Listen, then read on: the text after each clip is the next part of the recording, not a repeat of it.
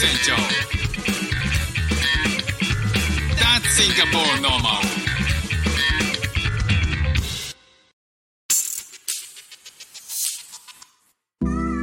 どうも副船長です。シンガポールで4歳と5歳の息子の子育てをしている主婦です。このチャンネルは子育ての話英語学習の話、海外生活で面白いと感じた日本との文化や価値観の違い、そこから改めて感じた日本のすごいところなんかをお話ししております。今日は、えー駐車をするときに後ろ向きで駐車する、えー後ろ向き駐車と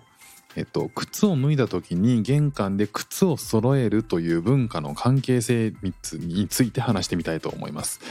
なんでこんなこと思ったかっていうと、まあ、たまたま、えー同じようなタイミングでふとあそういえばシンガポールって靴脱ぐのが一般的だなっていうふうに思ってであの日本人は、えっと、靴脱いだ後にえっと、お邪魔あのどっかにお邪魔したりとかね、まあ、自分の家に関わらずどっかのお宅にお邪魔したりとかした時に、えーその玄関から、えー上がりますその時靴を脱ぎますけどその脱いだ靴をえっと、その部屋とは逆の方向に向けてその玄関の、まあ、入り口の方に向かって靴を揃えるっていう文化あるじゃないですか。であれってえっとそのと日本特有なのかなと思ったんですよね。でまあ、よくその欧米の方のお家とかに遊びに行ったりとかするとそんなにこう揃えてる感じはしなかったんですよだからまあそういうふうに、まあ、日本人得意なのかなって思ってね、あのオンライン英会話の先生に聞いたんですよ、まあ、直接ねあの欧米の方のお宅にお邪魔してこれ靴って揃えるもんじゃないの？っていうふうに言うとねだいぶ角が立つんでそれはね、えー、と避けたいなと思ったんでまあそういう時のタイミングそういう時のためにねこうオンライン英会話で、えーちょいちょいこういやこれさ聞けないことなんだけどさここだから聞くんだけどみたいな話で聞くんですよね。でえっと実はねそのその人はイギリス出身だったんですけどイギリスではですね、えーまあ半々ぐらいだと最近はその靴を脱いで入、えーそもそも靴を脱いで部屋に入るっていう人と靴を脱がずに部屋に入るっていう人の半々ぐらいだということらしいんですよね。で面白いのがそのイギリスでは背中を見せる人に背中を見せるっていうことがあの失礼にあたるということを言っていてまあそれがそういう理由なのか分かんないんですけどそのあの日本人のようなその入り口に向けてつま先をね入り口に向けるっていうのは、うん、あんまりしないかもなみたいなことはまあそれはあのその人の個人的な意見なのかもしれないんですけどそういうふうにおっしゃってたんですよね。あだからまあ割とその日本特有の文化なんではないかなと思っていてでそういえばその同じようなタイミングで車の駐車の話をどっかで聞いたんですよね。で駐車する時に車を頭から突っ込むっていうその頭後ろ向き駐車に対して頭から突っ込む駐車っていうのは、えっと、アメリカとかヨーロッパでは多いらしいんですよね。で日本って考えてみたらもうほぼほぼ、えっと、後ろ向きに要は車を後ろにバックに進めて、えー出る時にその車がもの顔がみんなこうこっちを向いてるような状態で駐車するじゃないですか。いやこれってこう日本のその靴を揃えるっていう文化となんかこう気持ち的に関係してるのかなっていうふうにふと思ったんですよ。どうですか？なんかその この突拍子もないそのそこがつながるんじゃないかと思っちゃったんですけど、えーで調べてみました。どういうことなのかというとやっぱりねこのアメリカヨーロッパでは前向きが多いんですって前向き駐車が。で、えーただ駐車に関する法令っていうのはあのーないというふうにまあ Google では言っていましたね。駐車場っていうのは原則としては私有地になるので道路交通法の範疇外であることが多いと。ただまあ日本ね、えー、とよくその騒音とか排気ガスなどに配慮してよくコンビニとかねそういったところでは、えー、と後ろ向き駐車はしないでねと前向き駐車にしてねっていういうふうにあの言ってるところもあるじゃないですか。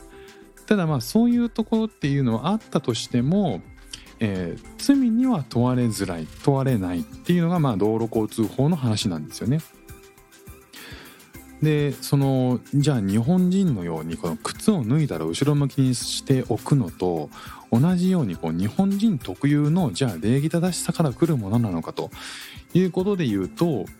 えー、まあいくつか理由があるんだと日本はね。っていうふうに言ってます、えー、文化とか慣習に依存してるっていう説。これは、えーと、教習所とかで僕も言われたことあるんですけどあの教本にねえー、その中にバックで発信するっていうのは後ろ向きで発信することは危険だから車庫などに入れる時はあらかじめ発信しやすいようにバックで入れておきましょうっていう。ていうその発信時の安全性の観点から後ろ向き駐車を推奨してるっていうことがあるんですよね。なのでそういったこともどっかで覚えていてなんとなく、えー、駐車場に駐車する時は後ろ向きなんだよねっていうふうに言われあの思っているんじゃないかというそういったその文化慣習みたいなところに依存してるんじゃないかと。あとはまあシンプルに駐車がしやすいっていうのもあるだろうなっていうふうに言われていてまあその後ろ向きで駐車するこう前向きで駐車するとあの内輪差がね、えー、生じちゃうんですよね。これ前の、えーと前のタイヤを曲げて、えー、方向転換して止めるので前が入ったとしても後ろが後ろのタイヤはまっすぐなんで内輪差ができちゃうんですよね。でそこでその内輪差で、えー、と前向きに駐車駐車する時に後ろのタイヤが横の中すでに止まっている車に当たっちゃうっていうこともあるので後ろ向きの方がどっちかというと駐車しやすいということも言われてたりとはしますねそういう利便性の問題。あとはスペースの問題なんかも、理由なんじゃないかというふうに言われていて東京もそうですけどそういう日本の都市っていうのは世界的に見ても人口密度がめちゃくちゃ高いんですよね。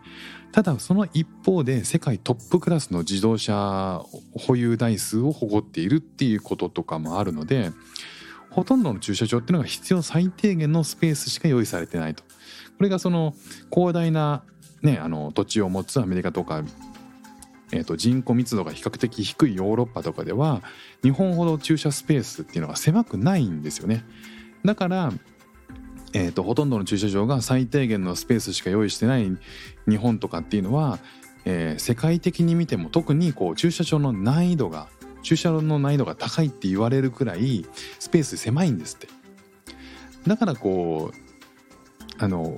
普通に止めるって言っても駐車狭いスペース狭いから車をこう頭からねあの突っ込むっていうほど横の幅がねすごい少ないので後ろから入って綺麗に止めましょうっていうのが、え日本のその駐車場の、まあ、マナーというかねその習慣になっているんじゃないかと、まあ、かなりあなるほどなっていうふうに思いましたね。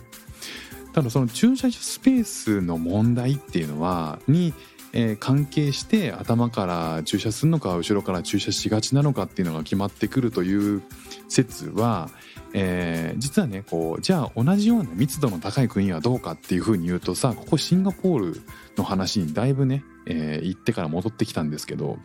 シンガポールはですね後ろ向き駐車一般的なんですよね。だからこう日本とあんま変わんないんですよ。ただこう違和感があんまなかったんですよ。シンガポールに来て駐車場を見ても。みんなこう、えー、と前車がこっちを向いているっていう状態で。だからねあんま気づかなかったんですけどそうか欧米とかはそうでもないんだっていうふうに思って、えー、調べてみるとねあの人口密度に影響してるんじゃないかというふうな説が濃厚らしいんですよね。だからこうシンガポールもそうですし香港もえー、日本同等かそれ以上に人口密度高いんで後ろ向き駐車が一般的らしいんですよね。だこのようにねこう人口密度や車の多さっていうのと車の駐車の向きっていうのは関連性があると言えそうで、えー、靴を揃えるかどうかはま関係がないという。ねあのー、全然関係がない話だということが、えー、ここではっきりとしたのであ、すっきりしましたということで